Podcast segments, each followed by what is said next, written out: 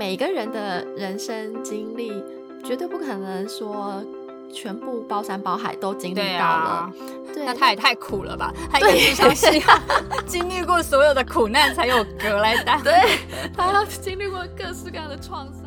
Hello，欢迎收听《没什么了不起》，我们是两个分别居住在美国、台湾两地的好朋友 Vicky 与翠文，希望透过节目与各位朋友一起分享日常生活中的点点滴滴，也希望透过无所不聊、百无禁忌的谈话，我们与各位朋友都能一起坦然面对人生，疗愈人生。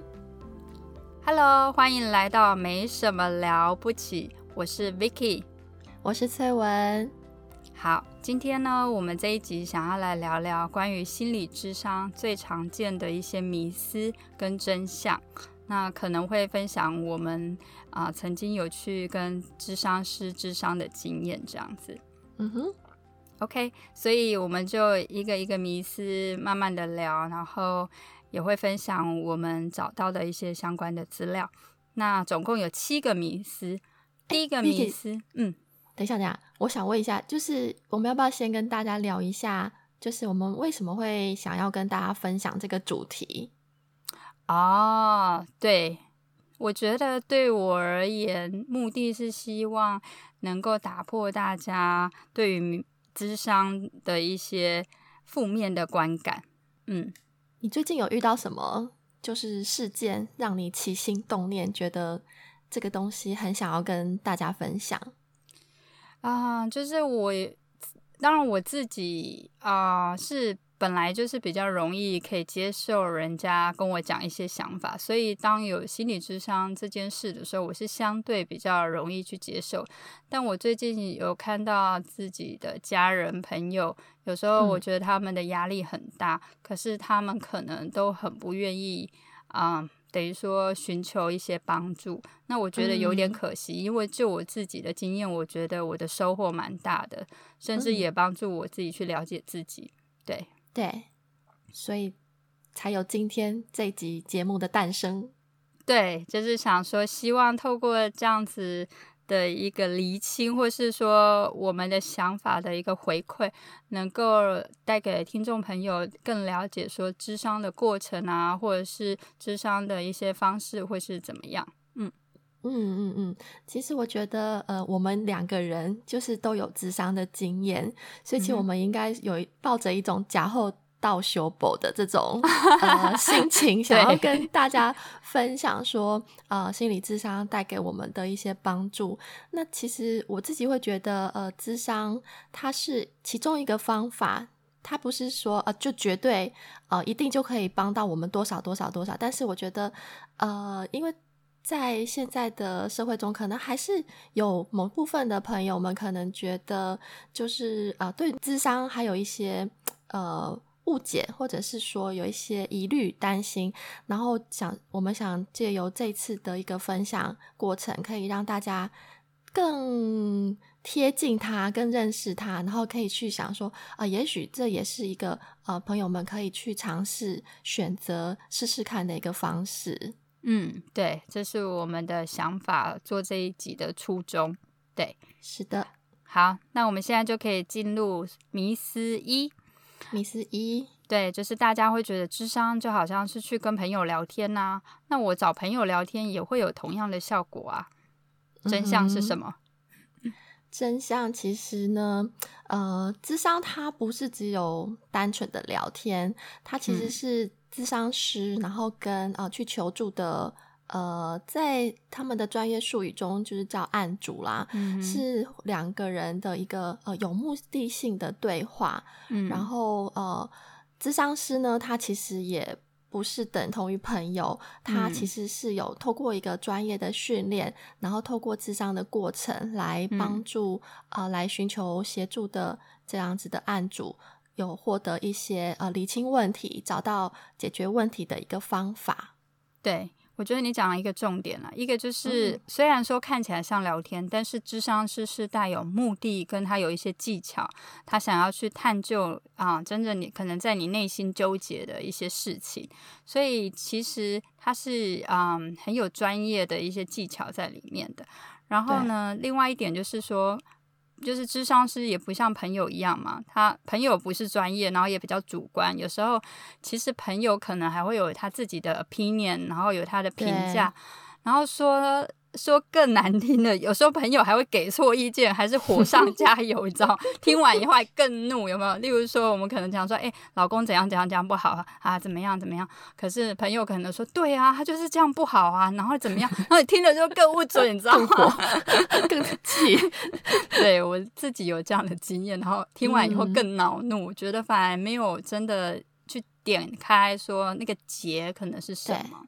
对，是的，但是当然，朋友啊啊，家人啊，在我们的，就是说社会网络系统，在我们的家人啊，在我们的心理健康是扮演很重要的角色啦。当然，这个也很重要，只是说智商师可以提供不同的帮助，这样子。嗯嗯嗯嗯嗯，对。那你有什么想要补充的吗？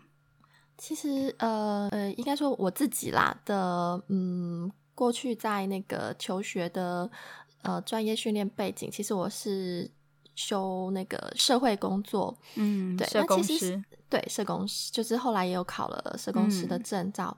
那其实像我们社工人员，他也是一个专业人员，专业助人者的，嗯，对，我们是一个专业助人者，就是大家在我们的那个教科书里面就会说啊，呃，我们这样子的一个专业助人者本身其实就是一个助人的工具。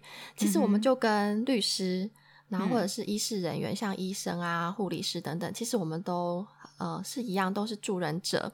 那像大家如果碰到了一些法律问题或者是官司产生的时候，大家就会觉得啊，我可能需要找一个律师来协助我，就是解决这个官司的问题或法律上的问题。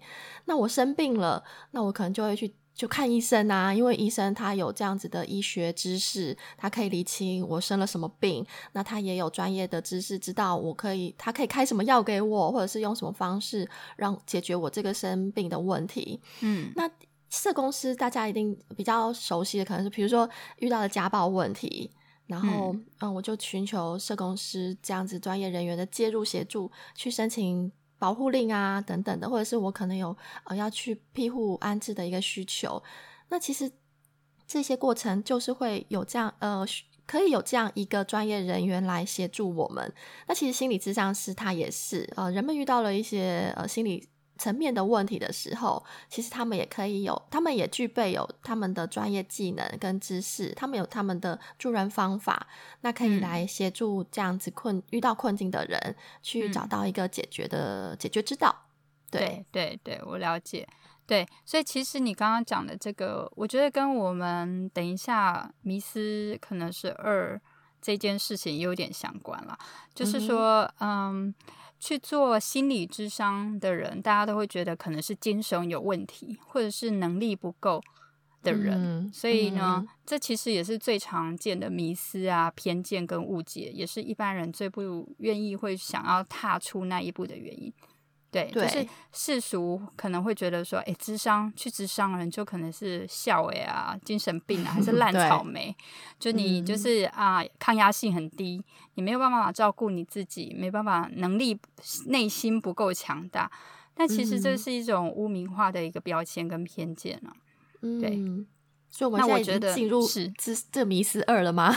对，我们已经进入迷思二了，瞬间秒进去。好的，好的，好的。OK，就是我觉得心理问题跟精神病其实是不同的观念。精神病是比较医学，例如说有精神分裂啊，或者是比较严重的心理疾病。那一般如果我们只是比较轻微的一些心理问题啊，其实是啊，例如说压力很大、啊情绪管理，其实这个是人人都会有的一个状况，这不是什么不正常，这就是好像你刚刚提的，因为我要讲到这里，就是想到你刚刚提的说，诶，我们生病。了，我们会觉得，哎，感冒了或生病了，会去看医生。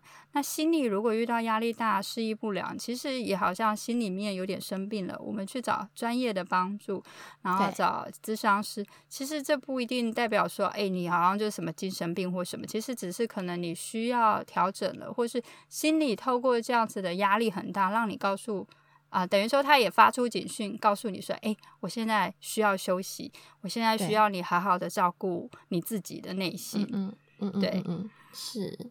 对，然后在另外一点，我是有听说，在北欧啊，每个家庭除了家庭医生照顾我们的身体健康之外，他们其实还会配有一个，每个家庭还会配有一个心理智商师，那就是会照顾全家人的心理健康。那我听到这个的时候，我也觉得诶超棒的啊，因为对他们真的是重视除了身体之外，然后还有心灵部分的健康。嗯，是，对。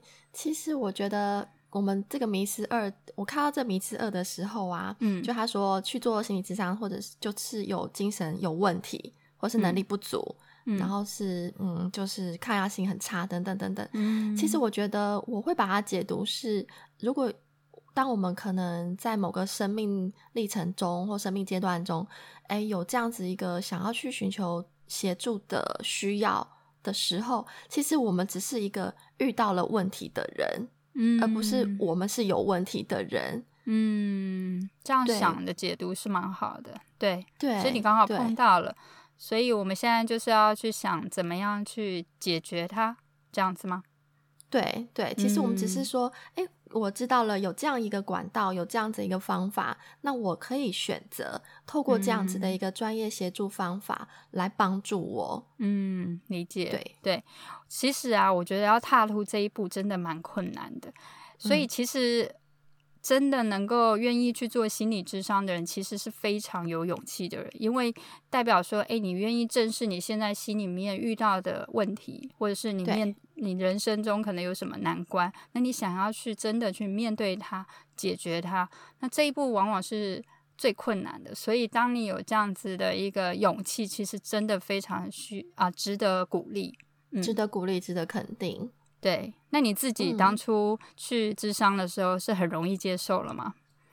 其实我觉得这也很有趣，就是我自己本身是有就是相关的一个背景养成背景，但是我自己反而要去，当我遇到问题，当我要去呃面对说我需不需要接受这样子的协助的时候，我其实是遇到了一个障碍的。嗯，什么障碍？，一方面当初啦，当初可嗯能自己也还没有病视感。就觉得，哦哎、我自己都没有什么问题呀、那我现在遇到了这些压力，我遇到了一些，嗯，我自己处理不来的事情，其实是我自己的问题。嗯，你觉得别人也帮不了你什么，是不是？没错，对，哦就那时候我觉得别人也介入不了我的问题呀，因为你们都不懂我我的问题，你们都不知道，嗯然后我这个问题就是自己造成的，所以嗯我只有我自己可以解开自己的结解开自己的问题。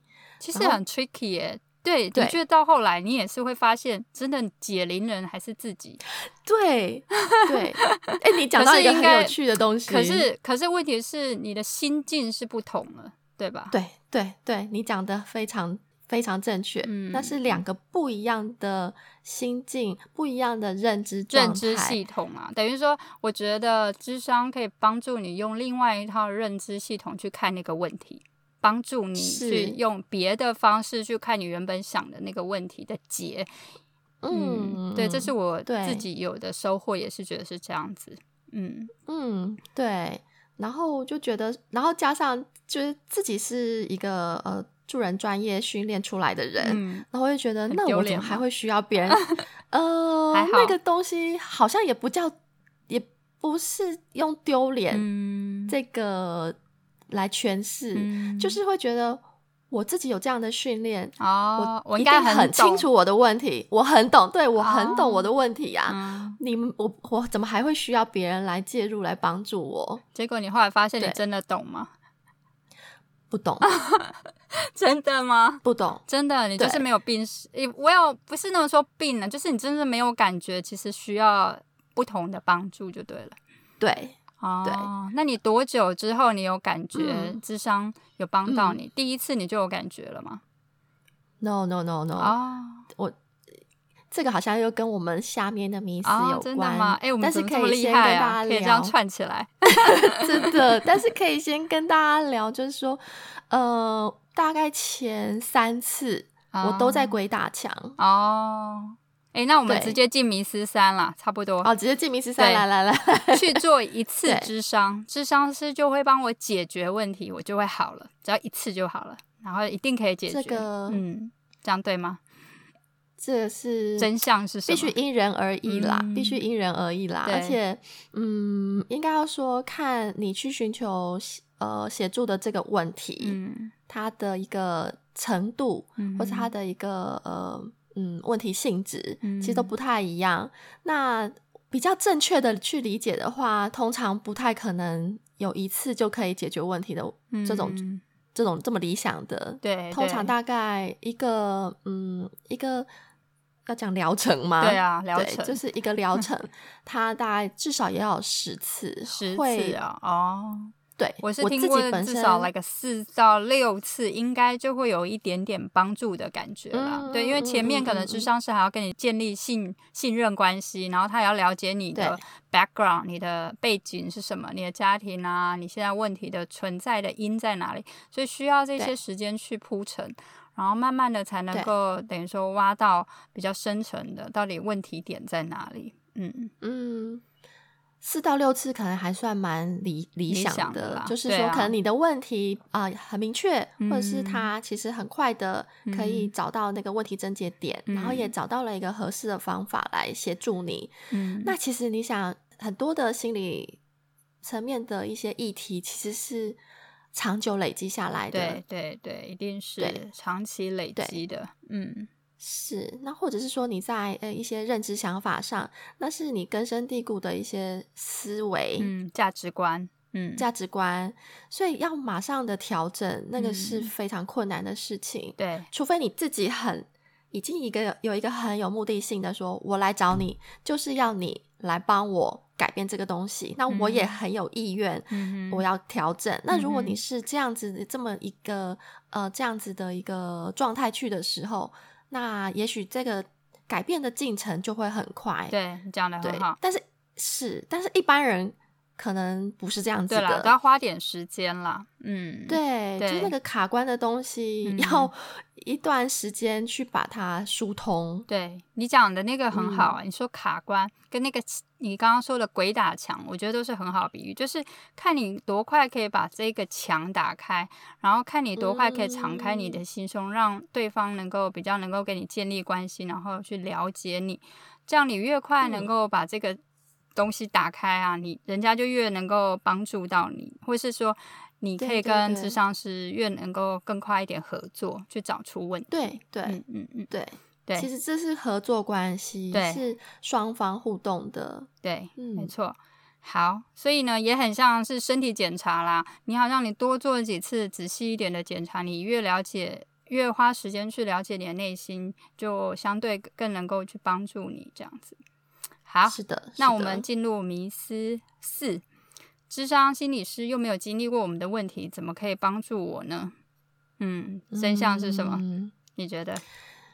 因为其实智商师他们有他们的专业养成，然后他有他擅长的议题，嗯，所以其实呃，确实是你在选择呃智商师的时候，嗯，你也可以先去了解这个智商师他的一个专业背景，他的一个专长，嗯，是不是呃可以。刚好 match 到你现在需要求助的问题，对对对，这也是一个要考量的。对，例如说你就是可能现在有婚姻问题，那你就可以找智商是比较嗯，他有在啊负责或者是说啊面对的议题这方面的，或者是你是有一个亲人的啊过世的创伤，那也许你就要找相对比较对应的，或者是有其他各方面的问题，亲职教养，也许就要找不大一样的智商师。或者是工作啊、个人成长这方面，都每一个智商师都有可能他有擅长的一个领域，这样子。对对，没有错，没有错。所以说啊，我自己是建议说，智商所里面都会列出所有的智商师嘛，那你就可以去点出来，然后看一下，诶，他之前学校的背景可能学什么，然后他下面通常会说他擅长，还有他的啊智商的取向，嗯嗯，可能用，但这有点难啦，因为我们又没有学过什么智商流派什么。但是如果你有有一点点概念的话，看他的智商取向也是一个办法。那应该说是在更好一点入手的话，就是直接你是可以打电话给智商所说，诶，我现在目前心理啊，人生遇到什么状况问题？那我想要了解说我的问题，你跟那个讲电话的人，他们都有保密原则。那他你他你简单的阐述你的问题，他可以去帮你媒合他自己所上知道的智商是可能谁比较能够对。啊，等于说呼应你的需求，所以透过他们的介绍，其实也是一个方式。嗯，对对对，你刚刚讲到一个，就是目前啊，整个心理智商呃运营的一个实际状态，就是呃，现在这些是智商师，他们都会在这个智商所嗯来工作。对，那智商所可能就会有他们所聘的。呃，可能好几个、好几位这样子的一个智商师，那他们就会各自有他们各自的擅长。那呃，你其实真的像你刚刚讲的，其实最理想的状态就是你打电话去咨询，接线的人员也会先了解、初步了解你的一个问题状况，然后他就会去就他们手之所内手边有的这样子的呃专业助人对资源。来帮你协助你呃配对好你的一个。智商师，然后我就想到啊，那时候其实我在要去智商前，因为我其实真的在那里卡了很久，我大概呃前前后后大概卡了一个多月，就是一直跨不去，跨不。你的意思是说，你知道这件事，可是不想去，是不是？就是不想预约，就是当当有念头说，哎，也许我应该要去做智商，嗯。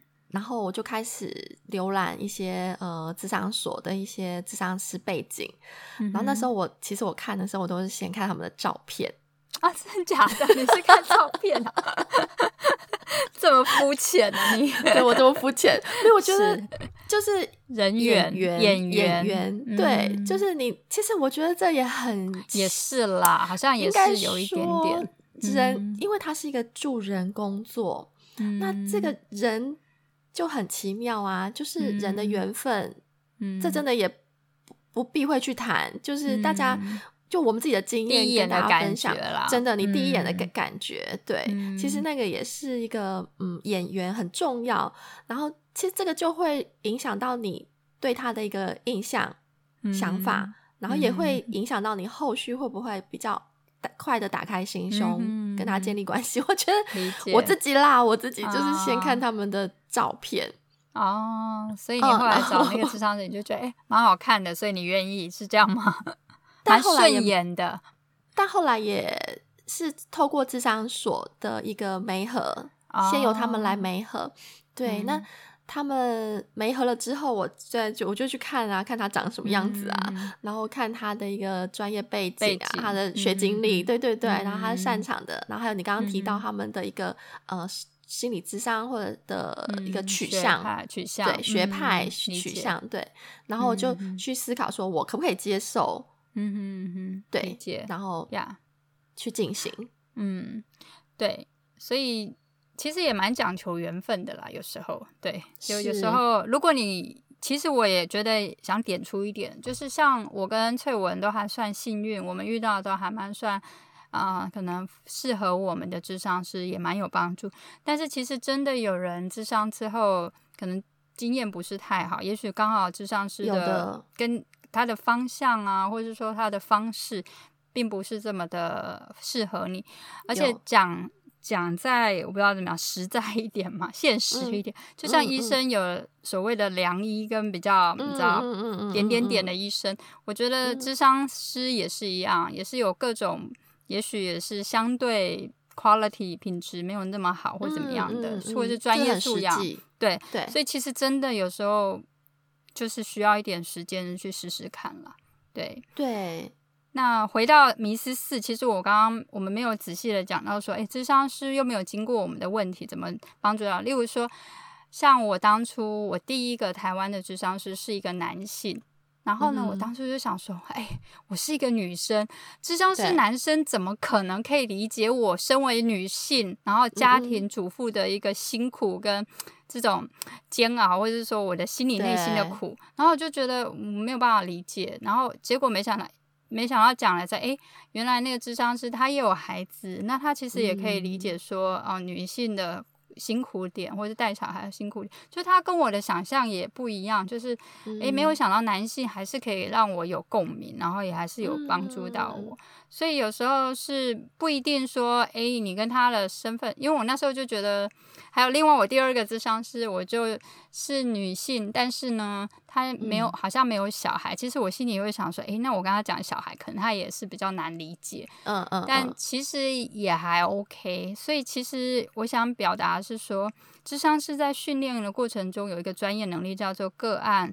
啊，概念化，他们会去把概念的问题，把个案的问题去把它概念化，然后用他们所学的知识再去分析，然后给给他们等于说专业的一个帮助。所以这样子的。方式其其实帮助他们，就算他们没有经历过哦失去亲人啊，或者说他是身为嗯男性啊，或者说身为人父人母，他们还是有同样的一个同理心跟专业度可以帮助你的。是，是，对，是，对。你讲到非常嗯呃核心的问题，还有这个核心的。呃，每个助人者一个很核心的一个能力，就是这个个案概念化的东西。哦，你们之前也会学到这个概念？对，因为每个人的人生经历，绝对不可能说。全部包山包海都经历到了，对那他也太苦了吧？他也是需要 经历过所有的苦难才有格来担。对他要经历过各式各样的创伤，那他这个人可能就已经先已经 怎么先崩溃啦。对他每次要经常写，就是说我先哭一下，然后对再回来，到底是谁要帮谁？这也蛮荒谬的，对，但不可讳言啦，不可讳言。其实你刚刚在提的时候，我其实也有一个念头闪过，就是说，你刚刚提到男性的智商师，你也会担心说他是不是呃没有这样子女性的经验，他没有办法非常到位的同理你。其实我也是在想说，是否没有经历过那个同理的到位与否，就他是不是真的可以非常非常切中你的点？嗯，这个我觉得还是有差。说实在有差，说实在会有，因为呢，真的还是如果他真的有经历过，或是有那个身份过，其实当然感受上他还是会稍微深刻一点啦。我觉得还是有那个落差。然后在所以说经验上，其实我在想，可能也还是有啦。毕竟就是经验，如果说你可能智商他的专业经验比较久，其实我觉得应该还是，就是说你第一年出来的，跟你后面五年、十年的，我觉得相对当然应该还是会有一点落差。但当然也不一定说啊，新手就一定没有没有专业度啦。只是我个人觉得，当然这种事应该也没有什么，这也很正常的事啊。对对，因为经验就是很宝贵啊，他就是走过了、碰到了、遇过了，他才知道那是什么。对对，但对，但如当然说，你可以很很幸运的遇到这样子一个这么经验丰富的智商师或助人者，那当然是大家都呃，这个叫什么呃。求之不得的嘛，就像我们去看医生，也都会去找那种名医呀、有经验的医师、资深的医师，因为就会觉得那他会比较能够了解症状，然后对症下药，这一定是会有的。但是呃，在所有的养成过程当中，大家一定会具备的基本配备，就是一定要有同理能力。对了，对，这应该是职场师。一定要的，对，一定要的，对。那他还有一个能力，就是会把每一你的问题去把它理清。他知道，呃，人生当中可能会遇到了哪些问题点，嗯，它的背后成因有哪些，嗯，那这些问题可以用什么方式来解套？这样子的一个能力是每一个养成。一个好的，一个有品质的，一个专业的，对对对，专业度够的，嗯，是的，是，对对对，适任的一个助人者都必须要有的一个能力啦。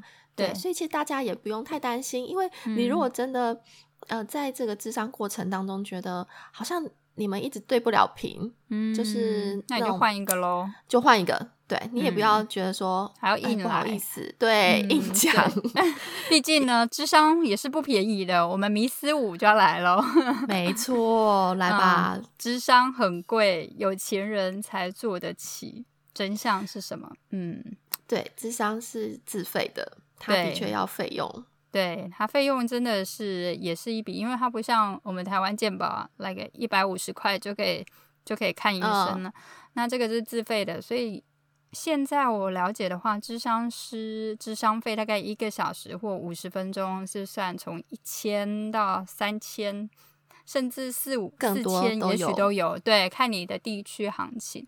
那我自己的智商经验的话是。大概一千五到两千左右一个小时，嗯，对，这是台币，对，台币，台币，美金就嗯 太贵了吧？对对对，那我觉得，嗯，它真的是不算说非常便宜啦，但也不会到有钱人才做得起，只是说重点在于说，嗯，有没有价值吧？我觉得就是值不值得啦。然后另外一点是说。因为你如果相对于真的都免费的话，也许付费有时候也会让人比较想说，哎，要好好的把握啊，认真的做，认真的说，对，嗯，其实因为他真的是一个专业协助，嗯，那。对，哎，我不知道，就像是也要吃饭嘛，对啊，也需要收入，对呀，就像律师要收律师费啊等等，因为他真的是透过用运用他的专业。技能、技术、知识来帮助到你，所以对那个价值的衡量，有时候其实呃不是说，就是那个也很难去衡量它的一个价值性啊，就是金钱的价值性，但是它就是有这样子的一个帮助。嗯，对啊。不过你可以先补充一下，就是其实有一些卫生单位也许会有免费的心理智商的资源，可能可以上网查一下。嗯，是。就是各县市，其实，在台湾地区的话，就是各县市、县市政府他们的卫生单位应该都会有这些免费的一个心理智商资源。嗯，那如果啊，听众朋友们有这样子的需求，其实是可以先去咨询一下，呃，卫生局啊，或者是卫生所啊等等的，他们也许都会有一些呃合作的心理咨商师，然后有他们的驻点的一个服务时间，那大家就可以去预约。试试看，嗯，对。好，那翠文，你刚刚问到美国行情多少？那我知道美国如果有健保，大概自费是二十五到四十美金。当然，保险公司不同，可能自费的金额也不同。那如果没有自费哦，没有健保的话，目前收费比较便宜的，应该是用视讯智商的方式。那可能一次是五十到八十美金啊。那其他如果不是对，不是这种视讯的智商，可能。我这就比较不知道了，可能这个就要问智商师。那智商师是没有啊，每一个人智商师的标准不大一样，所以你可能也可以多多比较这样。嗯嗯。好，那我们进入迷思六，去心理智商还要重述重说一次我的问题，这样不是很痛苦吗？嗯，真相是，嗯，有时候其实说就是把它说出来，其实它本身就是一种疗愈。对。对，你可以借由你讲的这个过程，就可以重整一下你自己的，嗯，可能你自己的思想啊，你的脉络，然后可以去理清看到问题。那这样子的叙述，也可以听到你自己内心可能在乎的是什么。对，嗯，有时候我们的一些困境、困扰，好像会被呃情绪或者是一些比较表层的东西困住。嗯，那其实透过书说不是书说，透过说，有时候或者透过写，嗯，透过这些过程，它其实会比较容易慢慢的浮出台面。对对对，这是。你刚刚提到写，对，没错，就是智商其实不止只有叙说的这样的治疗方式，那有些智商师也会根据个案的啊需求，然后也许会透过写日记啊，或是冥想啊、瑜伽，甚至是戏剧、艺术等方式来帮助个案。是是是。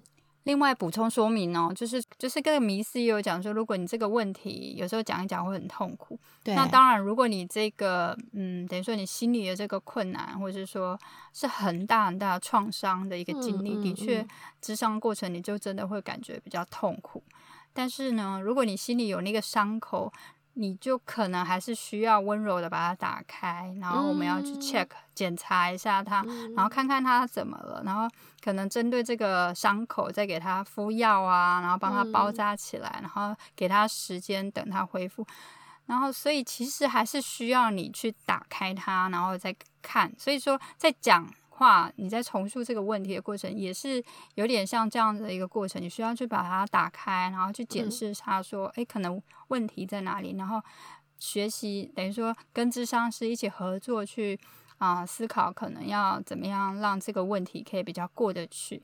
但是当然，如果你还没有准备好，你觉得这真的好痛哦，你在讲的时候就是哭的不行。智商是一定也有他的专业度，他一定会陪你，然后也会尊重你，然后至少在你很痛的时候，告诉你说：“哎，那你要怎样可以稍微不痛一点？”嗯，你就算现在还打不了，那打开不了这个伤口，你也可以。哎，那我现在可能怎样？我可以让我觉得没有那么痛，有没有什么方法？所以我觉得，even 是这样，你都还是是一个帮助啦。对。我觉得这个比喻好贴切，嗯，对，就是你刚刚说那个伤口，心里的伤口，然后你呃，在适适合的时机、必要的时机，然后还是必须要看到那个伤口去清创它，嗯，对。对。听起来真的蛮痛的，对 对，就是还要滴一点酒进去，呃，对，然后你 消毒，因为啊，你在讲这个过程的时候，我就想到我我自己的弟弟，他有一个呃开刀的一个经历，然后他是他是在他的那个臀部屁股上面长了一个那个叫做就那种很严重的毛囊炎。哦，对，哇，对，等于是他痛哎，等于是他对很痛，等于是他的那个屁股的肉里某一个毛毛囊就是堵塞住了，然后对，然后里面可能就是有感染，然后可能会就是有化脓啊等等的。那他在他就是平常可能做的时候会压迫到嘛，那就很不舒服啊。然后他后来就是检查，知道呃是什么问题之后，就医生就安排要开刀啊。那因为他必须把里面所有的烂脓都要清空，就是像你讲清创，所以他就对，就是要医生就那至少上麻药吧？啊，当然是要，对呀，所以就还好啦，有上麻药。对，但是但因为你知道，心理智商是比较不能上麻药，哦，是的，对对啦，这是他的限制。对啦，对，不过我想，嗯，专业智商师是应该是有方法让你觉得说，哎，你虽然有点痛，可是还是会有，他可以有一些技巧，对他可以有一些技巧，对啊。然后我就想到，他就是把那个伤口化开，然后医生就把里面的一些感染啊、一些脓啊，全部都挖干净，然后再缝缝。可能现在听众会觉得说，到底我什么？我听了什么？但是那那些你刚刚讲开，OK，你讲的那些过程，我就脑中就是想到那些画面，对对对对对。但是他就是变成是他们听了更害怕去，我们会不会整个人弄错方向？但是这是一个必须的过程。我想要分享的是说，这是一个必须的过程。想要好起来，一定要被亲一下。对，要不然你永远的日常生活中，他就是在你坐下来的时候，你屁股就在痛。对，没错，你讲你这个比喻也是蛮好的。对，就像屁股有长了一颗脓这样子，然后你可能那个心理问题是卡在你心理上，是啦是啦，有一根刺在你心里。对对对对对对，对啦对啦，就是说，好不好？必须处理它。是啦是啦，如果处理了，你的心心心情会更舒畅。对对。另外补充说明哦，除了所谓的处理伤口这件事，那其实智商师也会帮助个案怎么样与伤口共处，也就是所谓的 living in the 啊 present moment，活在当下。例如说，有些问题可能像夫妻问题啊，你可能当下还没有办法解决。或者是有一些问题已经发生过了，你也没办法解决，例如说可能亲人过世啊，那这样的话就变成说啊，我们不能够只是处理伤口，我们变成说智商是可能是帮助个案怎么样用一种态度去接受现况，然后去看到这件事的好或不好。那如果说真的是。不好的话，可能啊，他就会帮助个案怎么样去接受人生，可能就会有一些遗憾，然后有一些没办法改变的事情。但是我们怎么样用一个态度去接受、面对，这是我觉得智商是可能也可以帮助的部分。是是是，就是跟伤口共处。对对，我觉得这也是一个蛮重要的一个点。好，那再来是迷思七，最后一个了。嗯哼，智商要对一些不认识陌生人讲出。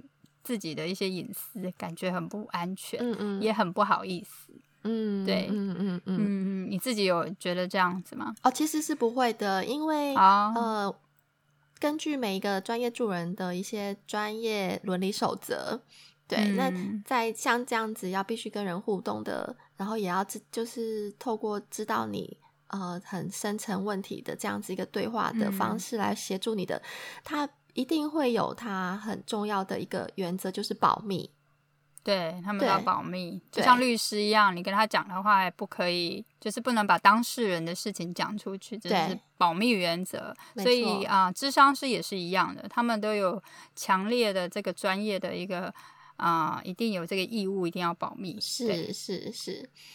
那而且其实，在那个智商环境，他也会把它营造的很。很温馨，很舒服，然后呃，一定会有一个很很隐蔽的一个智商空间，让你可以很自在、比较自在、比较舒服的去讲出你遇到的问题。对，其实看那个美国电影，大概也真的就是比较比较温暖、温馨的一个小的空间，可以让你坐在那里，然后跟他谈话这样子。对，那所以其实它就是一个基本上是被保护的空间啦。所以除非他基本上要对你所有的事情保密，除非。你有要伤害自己，或是你有想要伤害别人的想法，那这个可能依依照严重性，他有这个义务要告知相关的人员。但是除此之外，其实你可以大胆的说出你任何心中的想法。对，然后智商师也会非常的嗯。等于说专业跟无条件的接受跟倾听，嗯，所以然后我觉得有一个好处对我而言啦，我会觉得说我我完全因为他跟我就是生活中不会有交集嘛，所以我完全不用担心说，哎，他听了以后，因为他我跟他就不是我朋友啊，他听了之后我也不用担心说，哎，他会怎么样评断我，怎么看我，他会不会觉得我是一个很不好的人，很不好。假设我是觉得妈妈的问题，会觉得很不好的妈妈，我是很不好的太太什么，我不会有这些嗯。怕会有这样的负面的一个标签的观点，对，担心。所以我觉得对我而言，反而是一个非常放心可以说话空间。我每次要去智商，我都觉得耶，我等下又可以好好的大讲特讲，就是把我所有的一些很负面的，对，都讲出来，然后也不用担心倒太多，尽情的倒垃圾。嗯嗯嗯嗯，对，所以我觉得这一点其实很快乐。对，然后在这个倒垃圾过程中，其实智商是还会看出来说，哎，其实，嗯，我纠结的点可能是什么，然后可能会帮助我再去从另外一个角度去看事情，然后，对，这很像好像就是一个朋友在讲，可是其实我觉得他们真的做的都比，就是真的是有不一样，因为他们真的是专业的，他们会就是告诉你说，也许你的观点是啊。fundamental 是哪边？你可以换怎么样的？或者假设是你的情绪管理的问题好了，那他可能就要告诉你说：“诶，那你怎么样可以有一个比较好的情绪管理的方式？”嗯嗯，他真的会给一些建议，然后可能会也会给你一些有的方式，有的智商师是会啊，可能出作业给你，然后你就回去练习做哪些事情，然后可以帮助你的行为认知改变这样子。是的，嗯，然后我自己分享是。像在啊美国的话，我觉得台湾应该也是啦。就是他们除了保密原则之外，他们其实是不能跟咨询，就是说个案之间有其他的私人关系。嗯，所以嗯，例如说他如果在街上遇到我的话，他也会装作不认识我，我也可以装作就是不会打招呼的，因为你们就是要当做不认识。对。然后我自己的经验是我那时候也有找美国的智商师，然后我原本跟一个智商师电话预约讲一讲之后，后来他就问我说：“诶，那 Vicky 你住在哪一区？”我就跟他说：“诶，我住在哪个城市？”他就说：“哦，对不起，你住在这个 town，我跟你一样，我们两个不能够合作，因为也许以后你的小孩跟我的小孩会住就是很近，高中也许都会同一个高中。”那其实高中还很远呢，可是他就说就是这样会有一个因这个什么利益的冲突。对，我这应该不叫利益啦，反正就是业务上会有冲突，所以他只能够把我转接给其他的，就是智商师。所以我觉得其实，在职业伦理方面啊，智商这个啊这一块，其实大家都有一些保护在，所以其实是相对蛮安全的啦。对。你刚刚讲到那个那个不收你的智商师，其实他的考量点就是说，呃，我必须跟我的案主，就是如果我是智商师的话，我必须跟我的案主保持就是很单纯的一个专业关系。对对对。那假设说我在现日常生活中可能会跟你有其他的一个角色重叠。就是呃，对的，这样的状态的时候，就是会有一个呃双重角色、双重关系存在的时候，那对，那他其实就会在这个考量呃伦理考量之下，他就会呃避免这样子的状态。嗯，对对对，真的是这样。好，所以其实呢，总结我们其实就已经讲完嗯智商的一些迷思了。那我觉得总结一下，智商就是一个透过有目的的对模。有目的的对话，去抽丝剥茧，帮助你理清自己、察觉自己，然后面对自己内心的过程。那你真的如果能够主动愿意去智商，不是代表你没有能力，反而代表你非常有勇气。你愿意去面对心里的一些难关，要给自己很大的鼓励。那智商的过程，智商是是必须要保密的，所以相对是一个安全，不用担心被评论的空间。嗯，那我最后是提醒大家说，哦，找。适合自己的智商是有时候是需要花一点时间，嗯那就算就很像你找医生，你有时候也有不同的医术，不同的医德优劣不一，有时候是需要多尝试。那我们刚刚也有提到说，你可以根据智商师的经历啊，或者是你打电话到智商所，请他们帮你媒合，嗯，然后判断找一个适合的智商师，嗯，是大概是这样。那就希望我们今天的节目能够帮助大家更了解心理智商喽。我们今天节目就到这边，OK，下次见喽，下次见，拜拜，拜拜。